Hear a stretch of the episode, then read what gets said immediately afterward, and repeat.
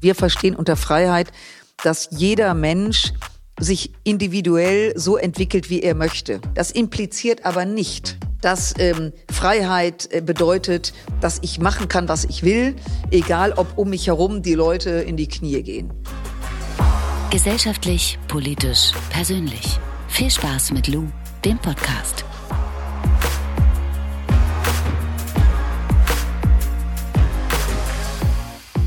Neue Woche, neuer Gast, neues Thema. Ich freue mich, dass ihr wieder mit dabei seid. Heute mit mir und der FDP-Politikerin Marie-Agnes Strack-Zimmermann. Sie ist Bundestagsabgeordnete und Vorsitzende des Verteidigungsausschusses des Deutschen Bundestages.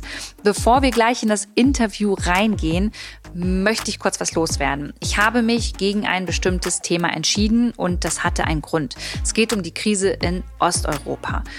Frau Strack-Zimmermann hatte letzte Woche ganz spontan in ihrem Kalender noch einen Termin frei, den ich wahrnehmen durfte, um dieses Interview zu führen. Ich hatte mich dann kurzfristig dagegen entschieden, das Thema Osteuropa, die Krise in Osteuropa anzusprechen, weil ich wusste, dass die Podcast-Folge erst über eine Woche später online geht und das Ganze sich tagesaktuell bis dahin vielleicht schon wieder total verändert hat. Ich finde es aber super wichtig, dass wir uns genau mit diesem Thema jetzt auseinandersetzen. Und deswegen möchte ich euch vorab gerne zwei Kanäle vorstellen, die genau über diese Thematik auch sprechen. Das ist zum einen der YouTube-Kanal und Instagram-Kanal Mr. Wissen to Go. Der erklärt nochmal geschichtlich, um was es da überhaupt in der Ukraine und ähm, in Russland geht. Zum anderen möchte ich euch den Podcast Lage der Nation ans Herz legen. Dort gibt es einmal wöchentlich immer ein politisches Update und ich bin mir ziemlich sicher, dass wenn ihr diese Folge hier hört, es auch schon eine neue Folge gibt, in der über die Ukraine ähm, und Russland ausgiebig gesprochen wird. Mit Frau Strack-Zimmermann spreche ich jetzt gleich über Lobbyismus, Freiheit und über die neue Klimabeauftragte im Auswärtigen Amt, Jennifer Morgan. Viel Spaß mit der Folge.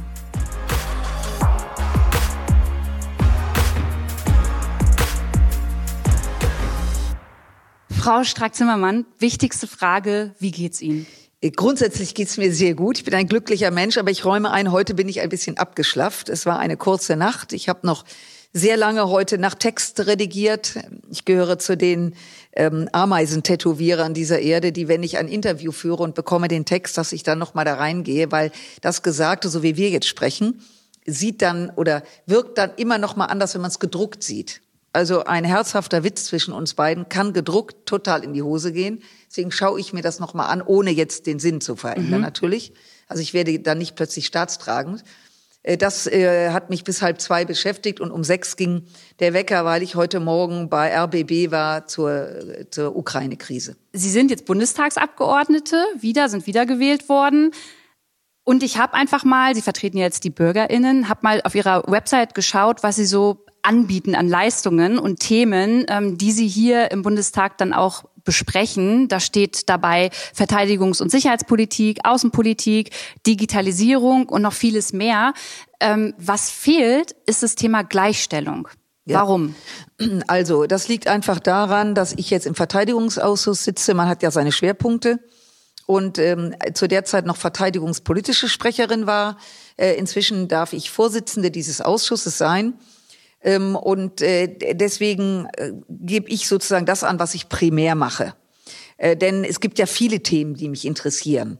Und wenn ich die alle aufführen würde, würde jeder sagen, das kann ja nicht sein, dass die Alte zu allem eine Meinung hat.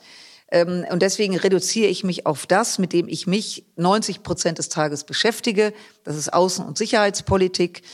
Ich glaube, das ist auch ehrlicher. Natürlich habe ich, wenn wir jetzt über irgendein Thema sprechen, habe ich eine Meinung, vielleicht habe ich auch keine Meinung oder vielleicht habe ich auch keine Ahnung von dem Thema, um das auch gleich zu sagen. Weil Bundespolitik ist sehr komplex und dafür haben wir ja eine Fraktion, wo jeder Fachmann, Fachfrau ist für sein Thema. Und äh, deswegen habe ich das angegeben. Ähm, und äh, ja, so sieht's aus. Aber Sie haben vor kurzem ja ein Interview mit äh, der Journalistin Aleph Dogan äh, geführt und in dem Interview haben Sie, glaube ich, das erste Mal laut ausgesprochen, dass Sie jetzt eine Feministin seien. Also wie kam es denn dazu? Ja, das ist, äh, das war ein ganz tolles Gespräch. Also ich muss dazu sagen, für die, die glauben, dass ich 25 bin, nein, bin ich nicht.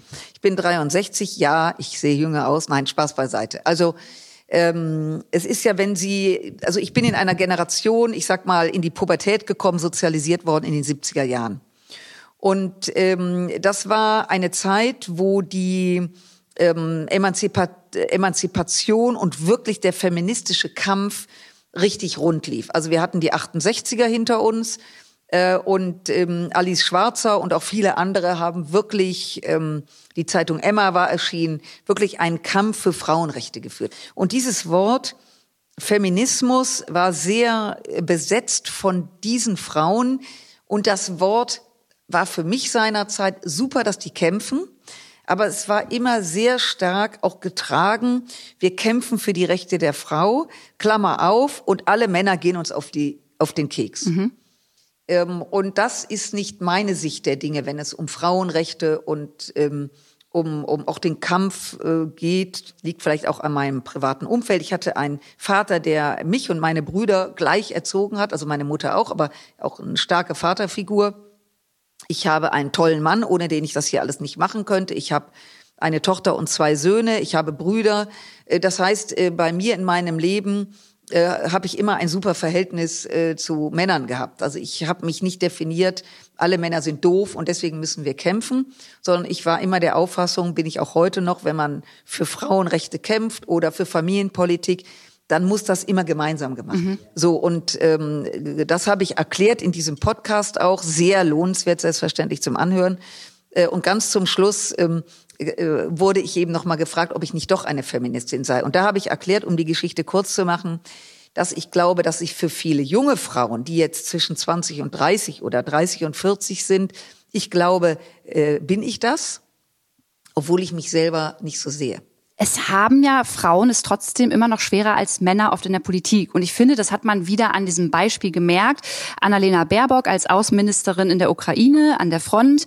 Ähm, in Deutschland wurde darüber berichtet. Sie haben es wahrscheinlich mitbekommen. Aber sowas von. Genau, in der Presseschau hat ein, ein Journalist, bewusst nicht äh, gegendert, dazu dann gesagt, ja, dieses Bild ist wirklich ein bisschen äh, entlarvend. Man sieht ja deutlich, dass äh, diese junge Dame, die unsere Außenministerin ist, sich in dieser Situation nicht besonders wohlfühlt oder dass es nicht ihre Welt ist.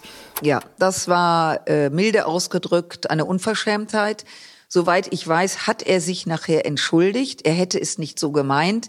Nun muss ich dazu sagen, ich hab, bin immer sehr skeptisch, wenn man sagt, ich habe es nicht so gemeint. Ja, das kann im Affekt passieren, aber was das betrifft, da steckt ja was ganz anderes dahinter. Und ich bin gehöre jetzt nicht zu den Frauen, die immer bei jeder Bemerkung gleich Frauenfeindlichkeit vermutet. Mhm. Also auch, ich bin auch der Meinung, da sollten wir Frauen auch ein bisschen robuster werden. In dem Kontext habe ich mich aber per Twitter eingeschaltet, weil dieser Ausdruck eine junge Dame, die unsere Außenministerin ist. Sie würden nie hören, Frau Baerbock ist 41, dass das Alter eine Rolle spielen würde. Aber das sollte ja wahrscheinlich in dem Kontext aussagen, so. dass sie keine Erfahrung hat. Richtig, zu jung es sollte aussagen, es ist eine junge Frau. Es wurde hervorgehoben, sie ist unsere Außenministerin. Das hat es noch nie in der Bundesrepublik gegeben.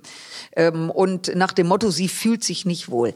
Das war deswegen eine so grottendämliche Aussage, weil Frau Baerbock befand sich an der Front auf, in der Ostukraine äh, und blickte Richtung Osten, Richtung Russland. Dort tobt ein Krieg seit 2014. Dort sind bis dato 14.000 Menschen gefallen und gestorben, also um die 5.000 Soldaten äh, und viele äh, Frauen und Männer äh, zivil. Ähm, das heißt, dort tobt ein Krieg und ähm, sie war dort entsprechend angezogen mit Helm und, äh, und, und Schutzweste. Und dass Frau Baerbock da betroffen aussieht und sich nicht wohlfühlt, was ist Wohlfühlen für eine Kategorie? Sie war an der Front. Ich möchte mal sehen, dass sich da jemand wohlfühlt. Da würde ich sagen, der hat wohl nicht alle Tassen im Spind. Also das war ungehörig, auch wenn er sich entschuldigt hat. Und man muss sagen, dass in der Außen- und Sicherheitspolitik offensichtlich für den einen oder anderen Mann es immer noch schwierig zu sein scheint, dass Frauen in diesem Sicherheitsbereich unterwegs sind. Sie sind ja Vorsitzende des Verteidigungsausschusses im Bundestag. Das heißt, Sie kennen ja solche, sage ich mal, Veranstaltungen oder auch Besuche, äh, wie ähm, den Besuch, den Annalena Baerbock da ähm, gemacht hat. Ist Ihnen denn auch schon mal sowas passiert, dass Sie sagen, ja, da wurde ich einfach nicht nicht so wahrgenommen, wie ich eigentlich wahrgenommen werden sollte, als sie auf irgendeiner Veranstaltung also wenn, mal waren? wenn wir reisen in Krisengebiete, dann trägt man in der Tat auch einen Helm und dann trägt man auch eine Schutzweste und anderes. Äh, mir ist es noch nie begegnet. Ich glaube, Frau Baerbock hat natürlich im Wahlkampf sehr polarisiert. Sie ist ja auch in diesem Wahlkampf begründet, unbegründet, eigenverschulden, aber auch sehr viel Animositäten durch diesen Wahlkampf gegangen. Ähm, ich schließe mich übrigens da nicht aus, dass wir ihr auch äh, Dampf unterm Hintern gemacht haben. Das äh, möchte ich auch an der Stelle fairerweise sagen. So, und jetzt kommt sie, jetzt wird sie Außenministerin und jetzt hat sie ihre Leute, die zu ihr stehen in schwierigen Zeiten und in guten und natürlich eine Riesengemeinde in Deutschland. Wir reden da ja von Millionen Menschen, die gesagt haben, die will Kanzlerin werden, was soll denn das? Und die macht das und jenes. Und da hat sich auch etwas entladen. Nach dem Motto, die mögen wir nicht, warum auch immer, das ist ja alles sehr subjektiv. Und jetzt tritt diese Frau an, um uns in der Welt zu vertreten. Ich glaube, das löst bei manchen Probleme aus. Das ist übrigens zutiefst unfair, weil jeder äh, hat verdient, auch ein, eine Rolle zu wachsen. Und ich kann nur sagen, und das sage ich jetzt nicht, um hier eine Schleimspur zu verbreiten, sondern ich finde, dass Annalena Baerbock einen wirklich guten Job macht. Ähm, sie tritt sehr tough auf, sie setzt ihre Themen, sie ist bei Herrn Lavrov in Russland und spricht über Menschenrechte, ohne mit der Wimper zu zucken. Ich habe ja auch gesagt, sie hat meine komplette Unterstützung, weil ich das sehr bemerkenswert finde, auch ihren Kalender, auch wo sie überall antritt ähm, finde ich gut. Ich muss sagen, gefällt mir gut. Ich finde es natürlich schön, das zu hören, dass auf der einen Seite auch ähm, parteiübergreifend da auch besonders jetzt unter den Frauen geschaut wird, okay, wie können wir uns da auch mehr supporten. Auf der anderen Seite ist es ja aber trotzdem noch einfach ein strukturelles Problem, dass anscheinend Frauen ähm, anders, zum Beispiel, wenn es um das Militär geht oder in dieser Militärdomäne, äh, anders wahrgenommen werden. Wie kriegen wir denn da jetzt eine strukturelle Veränderung hin? Ich glaube, das ist eine Frage der Zeit. Also wenn Sie äh, sich mit Sicherheitspolitik, mit Militär beschäftigen, dann werden Ihnen ähm, häufiger äh, Männer in meinem Alter, also Anfang 60 plus bis 100, äh, sagen, ach, wir haben immer Verteidigungsministerinnen, da muss doch jetzt mal jemand hin, der gedient hat, also sprich seinen Wehrdienst geleistet hat. Das ist natürlich dummes Zeug. Ähm, ich rede auch über die katholische Kirche, ohne mir anzumaßen, nächste Päpstin sein zu wollen. Das ist ja albern. Und das wird sich deswegen rauswachsen, weil wenn Sie heute mit jungen Männern sprechen, ich sag mal, die Ende 20 sind. Die Wehrpflicht ist 2010 ausgesetzt worden. Äh, das heißt, die, die gerade noch äh, vielleicht gemustert worden sind, erfasst und gemustert, die sind heute Ende 20. Das heißt, die haben die Bundeswehr gar nicht mehr von innen gesehen. So, und es ist nur eine Frage der Zeit dann wird keiner mehr seinen Wehrdienst geleistet haben und ähm, dann ist dieses, ja, der muss mal gedient haben, das Thema ist dann einfach durch. Abgesehen mal davon, dass die Bundeswehr auch immer weiblicher wird. Also einfach eine gute Entwicklung. Ja ich habe sie das ein oder andere Mal auch zum Beispiel bei Markus Lanz verfolgt und es gab eine Folge, ähm, da fand ich sie so beeindruckend. Ähm, da haben sie ihrem CSU-Kollegen Markus Blume so ein bisschen äh, klare Kante gezeigt auf eine sehr charmante, aber direkte Art und Weise. Und da habe ich mich gefragt, hm, Sie, Sie sind ja sehr tough und Sie machen das ja oft, dass Sie auch mal so einen Spruch machen. Ist es etwas, was Frauen in der Politik machen müssen, um dann auch sich so ein bisschen mehr behaupten zu können oder auch mehr Respekt von der männlichen Seite zu bekommen? Ähm, also das ist erstmal eine Temperamentsfrage. Und Sie können natürlich nicht sagen, nur wer aufs Blech haut oder auch den einen oder anderen Spruch raushaut wie ich, da, das ist kein Maßstab. Äh, der Maßstab ist, ob Menschen authentisch sind, ob sie das, wie sie leben, auch, auch darstellen. Und die Welt ist eine bunte und das gefällt ja auch nicht jedem. Äh, ist ja nicht so, dass alle das ganz toll finden. Nein, das ist nicht, das kann nicht das Kriterium sein. Ich glaube aber, dass es hilft, ähm, sehr klar und direkt zu sein. Sie haben gerade äh, über ja, klare Kante gesprochen. Ähm, das ist das eine und das ist, glaube ich, auch wichtig. Auf der anderen Seite passiert im Internet zum Beispiel äh, momentan viel, besonders ähm, Politikerinnen gegenüber, ja. aber auch mir als Influencerin, ähm, dass man wirklich Hassnachrichten, Morddrohungen oder ja. sexistische Aussagen ja. um den Kopf geschlagen bekommt. Hatten Sie das auch schon mal? Also haben Sie diese Erfahrung auch schon machen müssen? Ja, ja, das, das habe ich auch. Ich hatte das ähm, am Anfang da ging es irgendwie um Tauben äh, dass die alles äh, vollkacken mit Verlaub und ich gesagt habe, also man muss jetzt mal was dagegen unternehmen. Äh, und ähm, ich hatte gar nicht gesagt, was man unternehmen muss, nur das. Ähm, und da schrieb mir einer, ja, dass mir nicht der Taube der Kopf abgehackt gehört, sondern mir, wobei ich nicht gesagt habe, man soll der armen Taube den Kopf abhacken. Also lange Rede, kurzer Sinn, das war relativ selten. Wie haben Sie sich da gefühlt? Also ich habe es direkt gelöscht und habe gesagt, du kannst mich mal. Also ich wollte das auch nicht an mich rankommen lassen, mhm. offen gestanden. Mhm. Je bekannter sie werden, je mehr wird das, was sie sagen, auf die Goldwaage gelegt. Das ist anstrengend. Ähm, und mit dieser medialen Präsenz steigen auch die Angriffe auf mich. Und die sind zum Teil heftig. Äh, aber da habe ich einen festen Draht zur Staatsanwaltschaft. Wir bringen mein Büro, meine Kolleginnen und Kollegen wir bringen Hardcore-Sachen alle zur Anzeige. Und irgendwann schnappen wir uns ein. Und ich finde es gut, dass ich Kolleginnen hier im Bundestag habe. Frau Göring-Eckardt hatte jetzt Erfolg. Frau Kühnerst hat auch mal, ist mal zu jemand gefahren und stand bei dem vor der Tür. Fand ich sehr smart. Sehr, sehr smart. Ähm, also wo man auch sagt, so bis hierher und nicht weiter mhm. und jetzt müssen wir auch mal vor Gericht ziehen, sofern man an die Leute rankommt. Was ich mache, wenn einer mal mit Klarnamen schreibt, also man wirklich nachverfolgen kann, das ist der Peter Müller aus, mhm. dann rufe ich da auch an. Also das habe ich schon häufig gemacht. Wie reagieren Oder, die dann? Ja, äh, äh, also am Anfang ist erstmal Schweigen. Also man denkt, jetzt hört man gleich irgendeinen Knall und der fällt da in die äh, irgendwie in, in den Geschirrschrank. Ähm, die meisten, ach, äh, sind sie's, auch das finde ich jetzt aber überraschend. Und je nachdem, welches Thema, wird das auch ein munteres Gespräch. Und dann gibt's natürlich Themen, äh, da ist es eigentlich Zeitverschwendung, jemand anzurufen. Ich hatte neulich einen Fall, der wollte mich ins Lager stecken, weil ich eine dezidierte Meinung zum Thema Corona und Impfen habe. Ähm, und äh, dann habe ich den angerufen, er, weil ich sage, ach, jetzt erklären Sie mir doch mal, was, was Sie unter Lager verstehen und so. Der war erst perplex, der hat sich aber relativ schnell gefangen es war sehr lustig, weil er sagte, kleinen Moment, bleiben Sie mal am Apparat, ich muss mir noch was anziehen. Und dann habe ich zu dem gesagt, das müssen Sie nicht, ich sehe Sie ja nicht. Also da, da hätte ich mich ja schon wieder wegwerfen können. Dann wurde es sehr ernst, wir hatten dann ein Gespräch, was wie gesagt, da, wir kamen null zusammen. Ähm, und äh, das ist dann auch okay.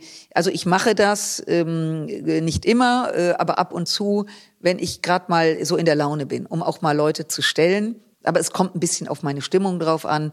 Manchmal habe ich auch ähm, keine Lust und ich räume ein da, ähm, was sehr hardcore ist und wo ich weiß, die Leute wollen nicht in die Diskussion. Ich bin in dem Moment Projektionsfläche. Ähm, das heften wir ab. Das heften wir in dem Sinne wirklich ab. Wir, wir heben diese Sachen auf, weil vielleicht kommt doch mal der Augenblick, wo man eben dann auch Material braucht, um bei der Staatsanwaltschaft Sachen abzulegen. Jetzt haben Sie ja ein Team, Frau Schack-Zimmermann. Ja. Also Sie haben ja das Glück, dass Sie da wirklich auch ein Team haben und Ressourcen irgendwie dann auch abgeben können, ähm, wenn es um solche Themen geht, die einen auch mental belasten. Ich nehme an, es gibt bestimmt ähm, WählerInnen, ähm, die Sie gewählt haben, die auch sowas im Internet ja. erfahren. Ähm, jetzt steht die FDP ja für maximale Freiheit, würde ich mal sagen. Wie sieht's denn mit der maximalen Freiheit bei Facebook, Meta muss man jetzt ja sagen, Meta, äh, Google und Co. aus? Ja. Also was erwarten Sie denn von diesen Plattformen? Ja.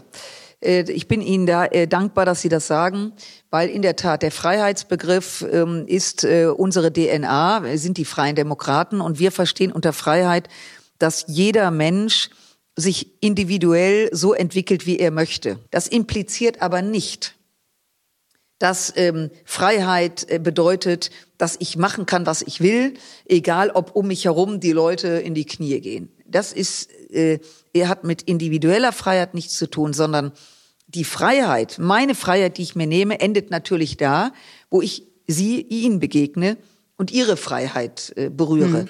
Und deswegen sind wir und ich auch ganz persönlich für einen Ordnungsrahmen, in dem man sich frei bewegen kann, aber es gibt Spielregeln. So, und das ist das Zentrale. Jetzt kommen wir auf diesen, das Beispiel, die Messenger-Dienste Telegram.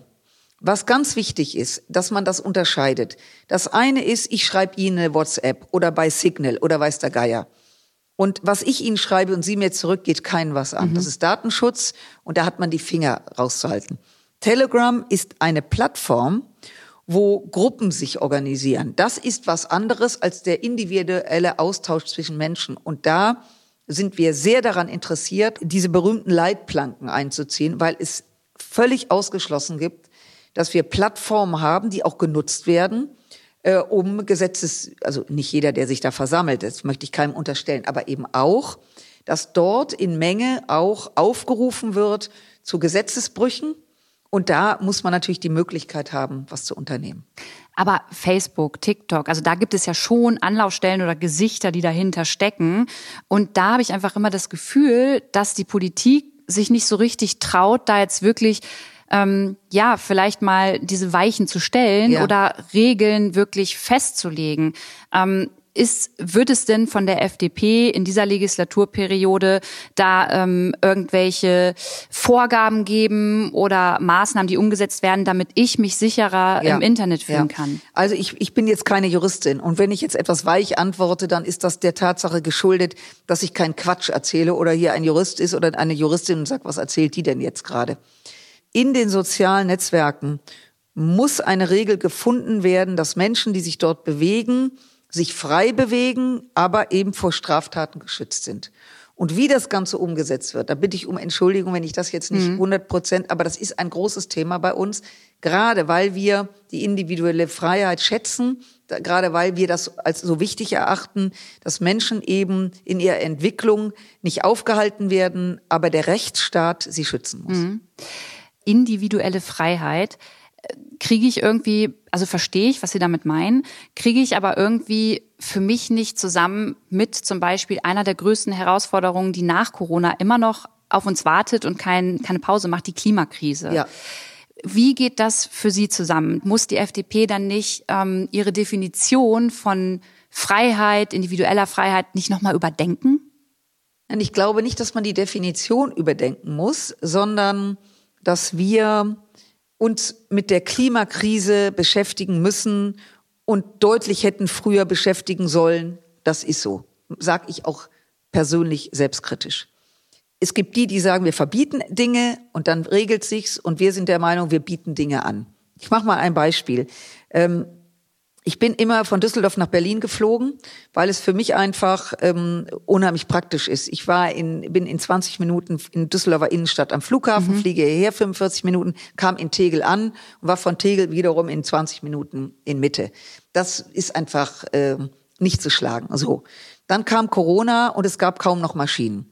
Ähm, und äh, in dieser Zeit bin ich dann verstärkt mit dem ICE gefahren. Und der ICE von Düsseldorf nach Berlin ähm, wenn man äh, fährt jede Stunde und wenn es gut geht, vier Stunden zehn, ja, der ist auch oft verspätet und so weiter. Also alles in allem bin ich anderthalb Stunden länger unterwegs. Mhm. Aber, aber, Sie können nebenbei noch arbeiten, genau. entspannen. Aber was ich toll finde, ich fahre zum Bahnhof, jede Stunde geht ein ICE, ich setze mich da rein und ähm, ich kann unheimlich entspannt reisen. Das habe ich extrem schätzen gelernt. Mhm. Was ich damit sagen will, wenn das Angebot ähm, so ist, und das ist jetzt ICE, ist jetzt nochmal ein sehr prominentes Angebot, wenn man Menschen auch ökologisch Alternativen bietet, dann muss man diese Alternativen auch machen. Und ich bin sicher, auch meine Generation, dass das ein großes Thema ist, was sehr, sehr, sehr viele inzwischen auch wahrnehmen. Aber Frau Stark-Zimmermann, das ist ja das ist alles gut und das ist auch wichtig und auf individueller Ebene. Ich verstehe schon, wir können da alle angreifen und das aber sage ich ja auch große, immer. aber große. wir müssen auf struktureller ja. Ebene ja denken. Ja. Und als Sie gerade das Beispiel mit dem ICE gebracht haben, ja. ich verstehe das total, aber wenn wir mal ehrlich sind, wir beide, wir sind voll privilegiert. Wir können die Woche auch zehnmal mit dem ICE fahren und uns tut das letztendlich nicht weh. Aber es gibt einfach so viele Menschen, die einfach gar nicht auch als Familie das Geld haben, klimafreundlich zu reisen. Ja, da bin ich, wenn ich Sie unterbrechen darf, da bin ich, gehen wir mal auf die S-Bahn. Weil das mit dem ICE äh, in der Tat, äh, nun müssen auch nicht alle äh, ständig in den Fernverkehr. Aber nehmen Sie mal die S-Bahn, also der öffentliche Nahverkehr in den Städten und Gemeinden, weil ich kommunalpolitisch mich ganz viel damit beschäftige. Öffentlicher Personennahverkehr ist unglaublich teuer. Der wird subventioniert, meistens äh, gehört das den Städten, weil sie natürlich auch ein, äh, einen Deckel haben müssen, wie Sie gerade sagen, damit man überhaupt äh, das fährt. Das heißt, ähm, da wird man Angebote machen müssen, wissend, dass am Anfang der E-Bus oder die Straßenbahn halb leer sind. Und dann müssen, da müssen Sie wirklich in Vorleistung gehen, weil erst kommt das Angebot und nicht die Nachfrage. Keiner hat vor 30 Jahren gefragt, ich möchte ein Handy, mit dem ich telefonieren kann, ins Internet gehen und Spiegeleier braten, sondern es wurde angeboten und dann wurde darauf zugegriffen Es gibt aber so viele Länder um uns herum, ja, skandinavische Länder. In Ja. Schottland ist es, glaube ich, jetzt so, dass unter ähm, 22-Jährige äh, umsonst Bus fahren dürfen, so Ja. in der ganzen Region. Ja. Ähm, warum kriegen wir denn sowas nicht einheitlich in Deutschland aber hin? Also warum können Sie da, ich frage jetzt ganz naiv, ja, ich weiß, Ja. dass es natürlich ähm, Bundesland für Bundesland nochmal unterschiedlich Ja, ist, aber aber auch- warum, ja, verstehe, warum kann bei so einem wichtigen Thema nicht auf Bundesebene mal etwas verändert werden? Also Sie spielen darauf an, dass man, wenn man klimaneutral sich bewegt, auch nichts mehr dafür bezahlt, sondern je mehr, äh, je schlechter der Abdruck ist, den man hinterlässt, desto teurer wird's, wenn ich Sie richtig verstehe. Ja, und auch diese Anreize für junge Leute, Ja. die jetzt natürlich damit aufwachsen und verstehen, ah, wenn ich ähm, natürlich kostenlos mit dem Bus fahren kann, dann mache ich das. Ja, ja. Ähm, die dann auch verstehen, das ist klimafreundlich und die das dann an ihre nächste Generation ganz Ja. anders, ähm, ganz anders mitgeben. Aber die Angebote, die Ja. fehlen ja hier in Deutschland. Ja. Also ich bin, ich hätte Ihnen vor paar Jahren widersprochen, das tue ich nicht mehr, weil ich habe ja eingeräumt wegen des Bildes bei Instagram, dass ich gerne Ski fahre. Ich weiß, das ist auch ein Thema, was manche umtreibt. Ich tue es aber für mein Leben gerne. Die Skiorte sind früher erstickt, egal wo sie waren, mit Individualverkehr. Und die ganzen Gemeinden, gehen Sie mal nach Österreich oder in andere, in andere ähm, ähm, äh, Ecken in den Alpen, also weil ich die Alpen besonders schätze, weil das einfach auch zum Motorradfahren über einfach der Hammer ist. So, ähm, dass dort genau diese Busse eingesetzt sind. Also man, man kommt dorthin, der Bus ist umsonst, man hat die Skier oder sein Snowboard. Das heißt, das Thema Auto, der Druck ist weg, weil es umsonst ist. Und wenn es was kosten würde, würden es die Leute nicht machen. Und da habe ich zum ersten Mal gedacht, das klappt so super, dass das in der Tat eine Überlegung auch für die Großstädte ist. Ich glaube, für viele, die einfach hier gerade zuhören, Frau Stark-Zimmermann, ist es halt so schwierig, weil die einfach Zukunftsängste haben durch das Thema, weil wir einfach schwarz auf weiß wissen, dass wir etwas verändern müssen. Und es geht halt gefühlt nicht so schnell. Und man müsste jetzt eigentlich ja schnell etwas verändern. Vielleicht können Sie noch mal ein bisschen erklären, woran hakt's denn? Also woran hakt es, dass wir schnell ähm, wenige Autos in den Städten haben oder jetzt noch ein bisschen schneller endlich mal irgendwie in der ländlichen Region den öffentlichen ähm, Verkehr so ausbauen können. Also woran Ja. liegt das? Ja, also äh, es ist in der Tat so, dass in der Politik etwas sehr schnell zu machen, vor allen Dingen, wenn es in die Strukturen geht. Äh, man braucht in der Politik einen längeren Atem. Ich weiß, Sie sagten es gerade, wir haben keine Zeit dafür. Jetzt sind wir ein föderales Land, wir haben 16 Bundesländer. Und es gibt äh, Bereiche, die sind schlichtweg in der Hand der Bundesländer. Das, das, äh, dieses föderale Prinzip deswegen aufzugeben, ähm, ist nicht die Antwort. Denn wenn alles von Berlin aus gesteuert würde, das können Sie auch in Ländern wie England, wo London entscheidet oder Frankreich, was ganz konzentriert ist auf Paris, ist auch nicht der Weisheit letzter Schluss. Dann kommt hinzu, wenn Sie zum Beispiel eine Trasse legen wollen, um mal ganz konkret zu werden, äh, dass Anwohner, die sich möglicherweise gestört fühlen könnten von einem Zug, der vorbeifahren könnte, ins Klageverfahren gehen können. Durch diese Klageverfahren, also für diese, durch diese Hürden, die auch eine Gemeinde oder ein Landkreis gehen muss, um überhaupt Trassen anzulegen, äh, die sind so unglaublich, ähm, werden so beklagt, dass so ein Verfahren ich übertreibe nicht, 10, 15 Jahre dauern kann. Das heißt, das muss verändert werden. Aber wie kriegen wir es denn hin, dass erst gar nicht mehr so eine Verfahren zustande kommen müssen und wir, ähm, wie Sie ja auch sagen, Anreize für Unternehmen, wie kriegen wir es denn hin, dass ähm, BürgerInnen da irgendwie Anreize bekommen und sagen, ja, okay, alles klar, richtig cool, dann ballern wir jetzt hier mal so ein paar Trassen hin. Ja, weil natürlich, jetzt kommt das, das war das Rechtliche. Das Zweite ist, dass im ländlichen Gebiet Trassen zu legen unglaublich teuer ist. Also äh, das, das liegt einfach an der Infrastruktur. Wir sind ja ein Land, wo selten ein Zug entgleist oder andere schreckliche Dinge passieren, weil wir eben einen technischen Überwachungsverein haben, also auch die Voraussetzungen äh, nicht vergleichbar sind mit anderen Ländern. Das kommt natürlich jetzt technisch auch hinzu. Und wir haben in Deutschland, und das ist wirklich sehr deutsch, wir haben alles geregelt. Wir haben ja auch geregelt, ähm, äh, wie, wie, we- weiß ich nicht, wie viel Pissoirs müssen in der Toilette vorgehalten werden, hochgerechnet auf wie viele Männer des Weges kommen, in, in, Kneipen. Irre. Also was wir alles geregelt haben in Deutschland, da äh, bricht einem echt der Blick. Und das ist eben auch gleichzeitig der Tort, den wir uns ausgesetzt haben. Wir neigen uns so langsam dem Ende und haben jetzt über nationale Klimapolitik gesprochen. Ähm, wenn wir international uns noch mal da kurz zusammentun, ähm, hat ja Annalena Baerbock jetzt letztens gesagt, dass sie die Greenpeace-Chefin äh, Jennifer Morgan als ähm, Beauftragte für internationale Klimapolitik ins Auswärtige Amt holt. Wie finden Sie das? Ähm, ich finde das interessant, darf ich das mal so sagen? Was heißt denn interessant? Äh, ich finde es mutig, dass sie es macht.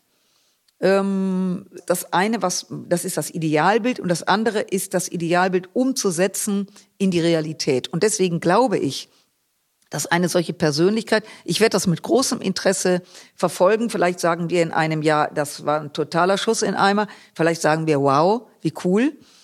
Ähm, zu sehen, dass eben diese Expertise, auch diese gewisse Radikalität jetzt die Amtsstuben mhm. oder die Ministerien trifft. Ich bin mal sehr gespannt, ähm, aber es ist äh, jedem erlaubt, der eine Ministerin, ein Minister wird, sich die Persönlichkeiten zu holen, von denen man sie eher glaubt, dass äh, die Betreffende das kann. Also ich bin da völlig offen äh, und äh, bin gespannt, wie das weitergeht. Beim Shitstorm ging es ja auch darum, dass man gesagt hat, ja, jetzt holt die Baerbock sich da äh, eine Lobbyistin, so eine radikale Lobbyistin rein. Und ich habe dann überlegt, alles klar, ja, das ist auch Greenpeace-Lobbyismus, aber das ist doch ein anderer Lobbyismus, als es zum Beispiel in der Automobilbranche stattfindet. Also man kann auch diesen Lobbyismus für einen Industriezweig nicht mit dem Lobbyismus vergleichen, ähm, der für ein Gemeinwohl und für unseren Planeten einsteht. Ja, äh, wobei, wenn wir jetzt noch eine Stunde hätten, könnte man schon auch über Greenpeace diskutieren. Äh, die durch bestimmte Dinge Aufmerksamkeit erwecken, zu Recht, bei manchen Dingen auch eine gewisse Radikalität an den Tag legen. Also man muss Greenpeace nicht mögen, ähm, aber äh, sie haben natürlich auch ein Interesse und ich weiß, vielleicht abschließend, dass gerade wenn man sich mit dem Umweltthema beschäftigt, ist sich immer hinter den Themen, äh, ich löse mich jetzt mal von Greenpeace, sofort auch Lobbyisten sammeln. In der Diskussion um Wind und Sonne, regenerative Energie, ähm, von der wir wissen, dass sie die Zukunft ist, aber in der Transformation von heute auf morgen nicht dieses hochindustrielle Deutschland ablösen können. Also wir brauchen Zwischenschritte, Thema Gas. Also Atomkraft ist wirklich kein Thema mehr. Also wer das immer wieder aufbringt, das, ähm, äh, auch wenn unsere Nachbarn das haben und wir übrigens nach wie vor Atomstrom einkaufen, aber das ist ein anderes Thema. So, also Transformation diesen Übergang.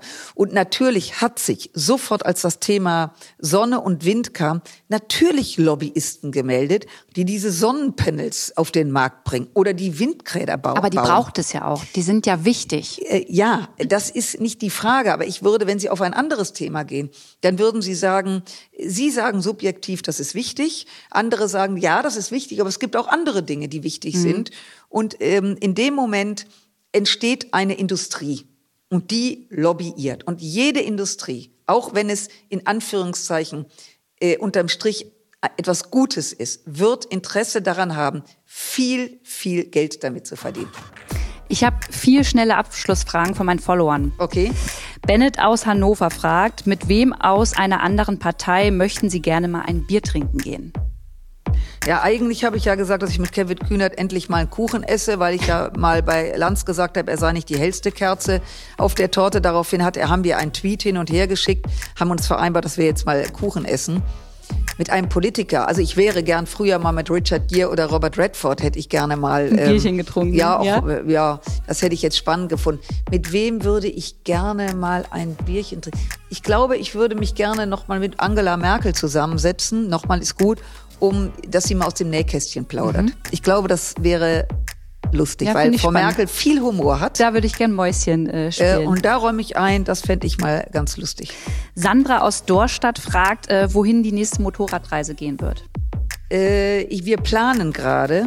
Äh, das Problem ist, dass ich so wenig Zeit habe. Ähm, also ich mache das meistens mit meinem Bruder, er auf seinem, ich auf meinem Motorrad. Und ich sage zu meinem Bruder immer, Mensch, lass dir doch mal was einfallen. Also mein großer Wunsch wäre es, nochmal durch die Vereinigten Staaten zu fahren. Ähm, ich habe das dreimal gemacht und äh, mir fehlt noch ähm, der Nordteil der Staaten, also an der kanadischen Grenze entlang. Ähm, ich habe das mal bis Maine gemacht, das war beeindruckend. Da standen wirklich äh, Rentiere auf der Straße. Es war, ich dachte, ich hätte was auf der Linse. Äh, also es gibt noch nichts Konkretes, aber es gibt viele, viele, viele schöne Sachen. Aber das ist ja schon mal ein, äh, ein, ein gutes Vorhaben. Julian aus Berlin fragt, finde ich, äh, bin ich gespannt drauf, Lieblings-Après-Ski-Hit. also jetzt jetzt jetzt jetzt zeige ich mal mein ganz spießiges Gesicht. Oh, ich bin gar nicht so ein Après-Ski. Ich gehöre nicht zu denen. Sie gehen die, danach gleich ins Bett nach dem Skifahren. Nein, nein, nein. Ich fahre gerne sehr heftig Ski. Ich bin dann gerne vor einer Skihütte trinke ein Skiwasser. Das ist äh, frische Zitrone mit bisschen Himbeersirup mit heißem Wasser aufgegossen. Das ist nicht sexy. Das gibt es in der sexy Variante, indem man einen Schuss Schnaps reingießt. Ähm, äh, das trinke ich gerne. Ich bin jetzt nicht so die Après-Ski-Maus, die dann irgendwie im silbernen Anzug auf, der, auf dem Tisch tanzt. Also insofern, das ist jetzt nicht das Bild, was ich abgebe. Vielleicht kriegen Sie nach der Folge noch mal ein paar Hits zugeschickt auf ja, Instagram. Genau. Clemens aus Bremen fragt, wie finden Sie es, dass auf TikTok die jungen Menschen immer weniger Kompromisse eingehen können? Entweder finden sie die Grünen scheiße oder die FDP. Ein Miteinander gibt es da nicht mehr. Ja. Äh, ich finde das extrem bedauerlich. Ich finde dieses TikTok, ich weiß, ich rede mich jetzt um Kopf und Kragen, unheimlich doof. Äh, ich habe das mal am Anfang, weil ich natürlich auch mutig bin und mein Team sagte, müssen wir mal ausprobieren. Ich finde das deswegen so doof, weil jeder merkt ja, ich rede gerne lang und viel. Das geht ja bei TikTok nicht. Da nee. macht man oh, ein Bäuerchen. Das wäre gar nichts für ja, Sie. Eben. Da können Sie nur drei Sekunden so, einatmen. So, da, da, ich, das, ich kann es, wenn ich muss. Aber im Grunde rülpst man da in den Äther äh, und das war's. Und das ist eine Form der Kommunikation. Und dann kommt nämlich das, was äh, er sagt. Man findet entweder was toll oder findet es scheiße. Und ich kann wirklich sagen, ich habe viele Leute scheiße gefunden. Und jetzt lerne ich sie besser kennen und muss sagen, die sind schon nicht alle, aber viele sind schon gute Typen und das wünsche ich mir natürlich umgekehrt auch. Was möchten Sie denn aber den Grünen und den FDP-WählerInnen, die hier zuhören, mit auf den Weg geben? Dass es nicht alles scheiße ist, was die anderen sagen dass man zuhört, aber auch geistig beweglich ist und sich auch mal versucht, in die Gedanken des anderen einzufinden. Wir haben eine Koalition geschmiedet, da war genau dieser Respekt da und dann noch zu dritt. Also ein Dreier, ein flotter Dreier ist ja mal per se deutlich anstrengender als ähm, äh, wenn man als Paar unterwegs ist. Ähm, insofern äh, zuhören, äh, und auch mal versuchen, warum der andere so drauf ist. Aber das beinhaltet immer auch kompromissbereit zu sein. Keiner hat 100 Prozent. Übrigens hat auch keiner die Wahrheit gefressen. Und wenn man mit Respekt aufeinander zugeht, geht es. Wie gesagt, ja, wir fusionieren nicht. Wir haben unterschiedliche Sichtweisen. Und ähm, das Leben ist ein einziger Kompromiss. Frau Strack-Zimmermann, das, das, war, das war wundervoll. Also ich wünsche Ihnen vielen Dank, vielen Dank, dass Sie sich die Zeit genommen haben. Ich wünsche Ihnen weiterhin viel Erfolg. Ich freue mich auf den nächsten Rant bei äh, Markus äh, Lanz äh, gegenüber wen auch immer und viel Spaß äh, mit dem Bier bei äh, Angela Merkel. Äh, tausend Dank für Ihr Interesse und äh, ja, bis bald.